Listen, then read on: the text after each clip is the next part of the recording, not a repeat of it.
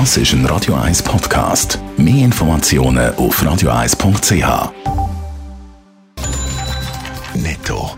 Das Radio 1 Wirtschaftsmagazin für Konsumentinnen und Konsumenten wird Ihnen präsentiert von Blaser Greinicher.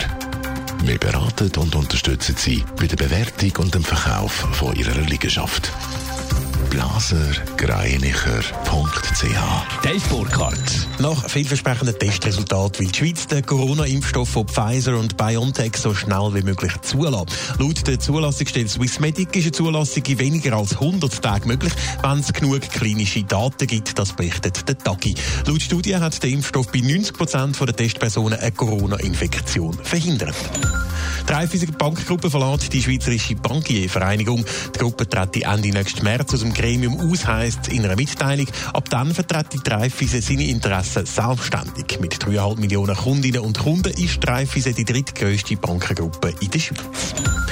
Nach eineinhalb Jahren Zwangspause soll der Bahnenflüger Boeing 737 MAX schon nächste Woche wieder abheben. Wie die Nachrichtenagentur Reuters berichtet, ist die amerikanische Luftfahrtbehörde in der Endphase der Überprüfungen der Änderungen vom Flugzeugtyp. Der darf nach zwei Abstürzen mit fast 350 Toten seit dem März 2019 nicht mehr geflogen werden.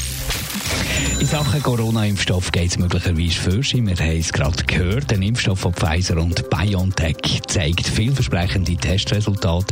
Aber wo, es noch ein Zeitchen dürfte gehen, bis der Impfstoff definitiv zugelassen wird, reagiert die Börse schon heftig auf die Nachricht. Dave Burkhardt. In den beiden Ländern, wo die beiden Unternehmen Pfizer und BioNTech ihre Sitze haben, in Deutschland und in den USA, haben die Börsen schon stark reagiert auf die Mitteilung.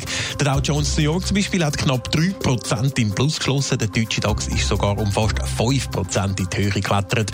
Aber auch die beiden Konzerne profitieren bereits. So hat Pfizer beim Börsenwert 10% zugelegt und auch BioNTech um rund 15%. Aber nicht nur die Aktien der beteiligten Unternehmen sind in die Höhe geschossen wegen dem Impfstoff, wegen diesen Neuigkeiten, sondern auch die in bestimmten Branchen. Ja, die Reise- und die Tourismusbranche scheint auf die Nachricht gewartet zu haben. So hat zum Beispiel die Aktie vom deutschen Luftfahrtkonzern Lufthansa, wo auch unsere Swiss dazugehört, um 20% können zulegen. Oder auch der Duty-Free-Shop-Betreiber Dufree hat an der Schweizer Börse 20% an Wert gewonnen. Die Reise- und Tourismusbranche die erhofft sich natürlich eine deutliche Entspannung von der Situation, wenn es dann einen Impfstoff gegen Corona sollte geben. Aber es gibt auch Aktien, die nach der Impfstoffneuigkeiten deutlich an Wert verloren haben. Zum Beispiel die vom Videokonferenzanbieter Zoom. Netto, das Radio 1 Wirtschaftsmagazin für Konsumentinnen und Konsumenten.